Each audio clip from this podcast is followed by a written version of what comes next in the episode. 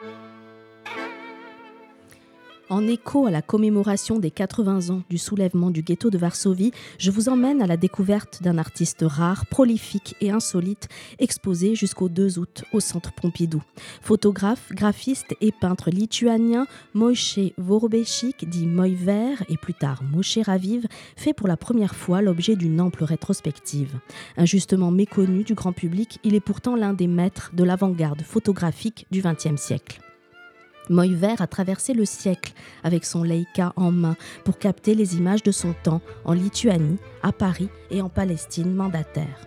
Né en 1904 près de Vilnius, Moiver étudie au Bauhaus près de Paul Klee ou encore Vassili Kandinsky et rejoint la capitale française où il se fait vite connaître dans les milieux artistiques parisiens du début des années 30.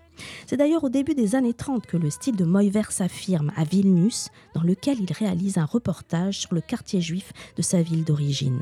Ces clichés saisissants, mélange de rues et de portraits, montrent la misère du ghetto et racontent en images le mode de vie d'une communauté juive quelques années avant sa destruction. Les photos réunies dans un ouvrage intitulé Un ghetto à l'Est, Vilno est publié en 1931 en plusieurs langues, hébreu, allemand et anglais. La mise en page de Moiver, traitée avec modernisme et innovation, est directement héritée du Bauhaus. En 1934, Moiver s'installe définitivement en Palestine mandataire où il réalise des photographies, photocollages et créations graphiques pour les institutions sionistes qui précèdent la naissance de l'État d'Israël. En 1950, il prend alors le nom de Moshe Raviv et se retire dans la ville de Sfat, au nord d'Israël, pour se consacrer à la peinture jusqu'à son décès en 1995.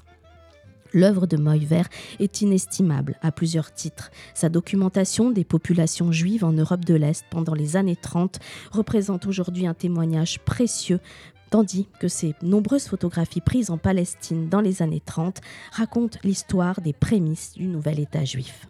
Réunissant plus de 300 œuvres et documents, dont un grand nombre d'inédits, l'exposition est un voyage au cœur du travail riche et complexe de l'artiste.